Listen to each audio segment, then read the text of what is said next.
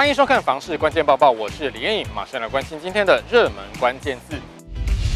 今天的热门关键字就是热销区。目前房市趋缓，但是还是有些区域预售屋卖得不错。从实价登录的数据来看，去年预售屋景气最好的地方是在桃园市的中坜区。根据台南市不动产估价师公会会诊实价登录的数据，去年预售屋成交数量最多的行政区就是桃园市的中坜区，全年交易三四七八笔。第二名也在桃园市，是桃园市的桃园区。全年交易两千六百二十八笔，第三名是台中市的北屯区，全年交易两千五百一十一笔。另外，桃园市的龟山区、大园区，新北市的淡水区、三重区，台中市的梧栖区和西屯区，还有台南市的安南区，也都有进入前十名。就算是把成屋的数据算进来，中坜、桃园还有北屯，还是去年交易量的前三名。不过，专家也提醒，目前房市正在走冷，民众要买预售屋，最好还是要多观察。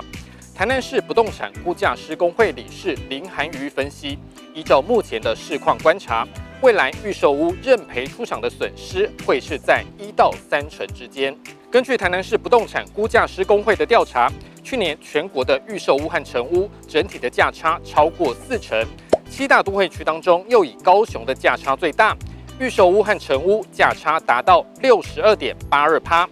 价差最小的桃园市预售屋和成屋也差了二十七点零一趴。台南市不动产估价师公会指出，预售屋市场只有少量的刚性需求，有急迫需求的买方大多还是会选择成屋，这也能反映出去年台湾的房市充满了投机性。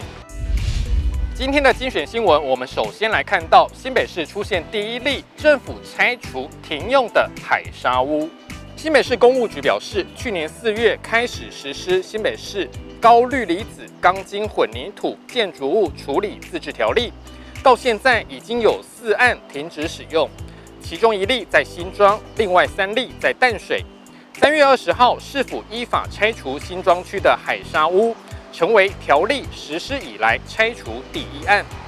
预计一个月内可以拆除完毕，将会原地重建地下两层、地上十二层的住宅大楼。接下来看到台中的消息，经发局释出一块七百多坪的速地，征求民间投资。经发局说，这块地在东海大学和台中世贸中心的附近，区域的消费需求很大。为了使这一块地发挥最大效益，因此公开招商，希望能够吸引业者以 BOT 的方式打造现代化的复合式商场。最后这则新闻来看到政府的社宅进度，营建署指出，截至今年二月底，全国直接新建社宅户数已经突破七点一万户，包租代管社宅则达到六点二万户，合计十三万多户，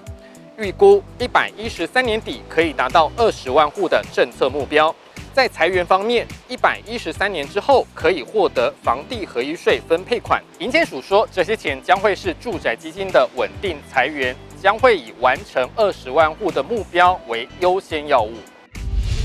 今天的买房卖房，我想问，有网友问到说，想要买一间仓库来投资收租，想要问问大家的意见。这位网友说自己有一户屋龄三十三年的旧公寓，觉得换房子还不急。刚好最近看到工业办公大楼的物件，想要买下来收租金，未来卖掉看能不能获利。有网友说，现在景气不好，买仓库不保证会获利，觉得还是应该先买房。